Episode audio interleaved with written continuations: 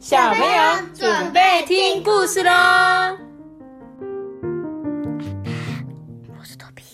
嗨，大家好，我们今天要讲这本故事叫做《立山先生来了》。立山先生这一本故事书很特别哦，它是用一点像是这种先画过，然后再把它剪起来的这种小纸卡，然后有点用拍照的方式完成的一本故事。你看，他就用这些树叶啊捡起来做一个背景。他说啊，有你的信哦！邮差先生朝老鼠的洞穴喊着：“呃，有信吗？呃，我们不收信哦。”有个声音啊，从洞穴里传出来，但邮差先生没有被吓到。我把信丢下去给你们哦。邮差先生回答。高个子路易、小胖朵拉，还有小不点卡丁加都很惊讶。呃，我们谁都不认识啊，谁会写信给我们呢？高个子路易就这样说。接着啊，他把信撕开了。嗯，这是市长寄来的。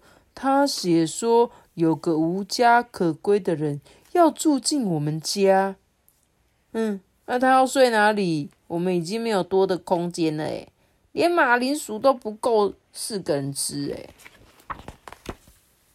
这封信啊，让老鼠一家变得非常的焦躁不安。他们想把老鼠洞封起来，但是又不敢这么做，诶。晚上他们忙着煮马铃薯的时候，完全没有注意到。有访客，居然有一个人从他们那个洞。壁虎，有人来了。嗯、你好，晚安。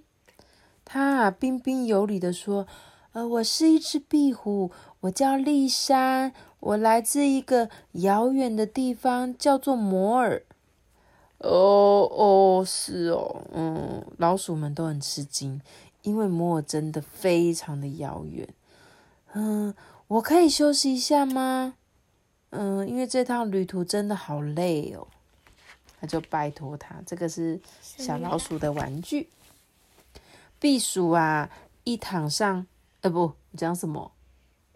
我刚刚讲什么？一弹上，我说避暑对不对？我是不是讲错？壁虎一躺上沙发就开始 打鼾了。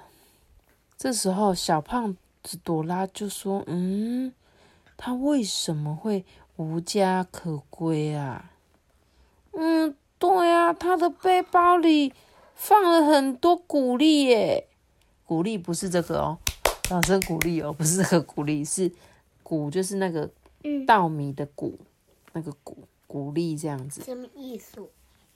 你不知道稻米吗？你最爱吃的那个饭呢、对啊，米的之前我们叫做谷啊，谷粒呀、嗯。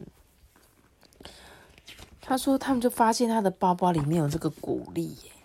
隔天早上啊，壁虎就拜托他们让他洗澡，因为浴缸已经很久没有用了啦。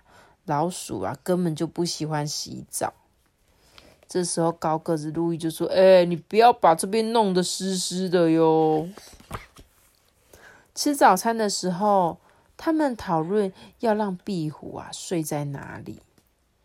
结果他就说：“嗯，我可以睡在浴缸里哦。”接着他就从他的背包里拿出一个小袋子。老鼠虽然能理解这件事啊，但他们都很讶异。接着啊，壁虎开始挖土，诶，把土装到桶子里，然后再把土倒进浴缸。这时候，小胖子朵拉就说：“哎、你土填的太高了啦，这样我们的排水管会被堵住。”哎，然后他就接着把谷粒种在这些土壤里。耶。这时候，老鼠就说：“哎、他到底在干嘛？”他们呐、摸不着头绪，但同时也紧紧盯着立山先生呢。当壁虎消失在浴缸里的时候，他们就急着跳脚说：“哎、我觉得我们必须跟他解释清楚。”哎，这时候小不点啊，卡丁家就说：“哼，我的娃娃在哪里呢？”他很难过的喊着。哎，对，立珊在这边。小老鼠啊，它都不明白到底发生什么事，所以他们很害怕。小不点卡丁加最后还是鼓起勇气靠近丽珊呢，说：“哎、你是不是喜欢把一切都弄得脏兮兮的、？”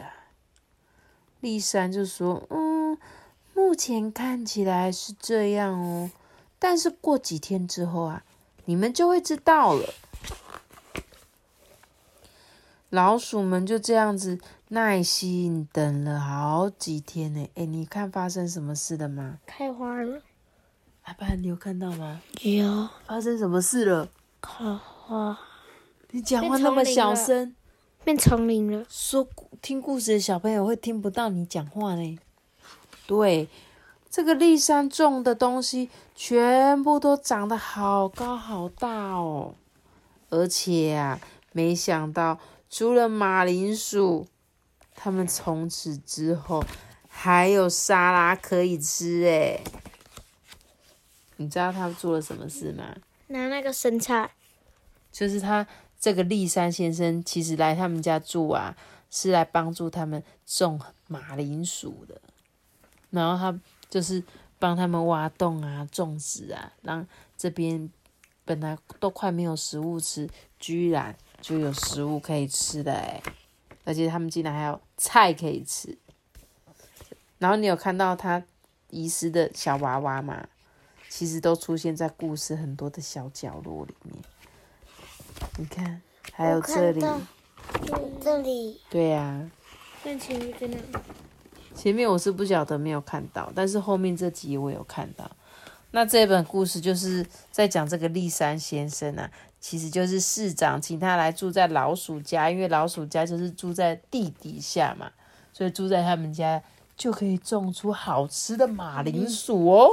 其实这个是用纸做的，对啊，我刚刚不是有说嘛，说这本故事书它就是用纸啊画画的纸，然后剪起来之后，再跟一些东西拍照所做成的一本故事书，就跟我们平常看的那种用画画画画出来的又有一点点的不一样，但是它这个就很立体，很可爱。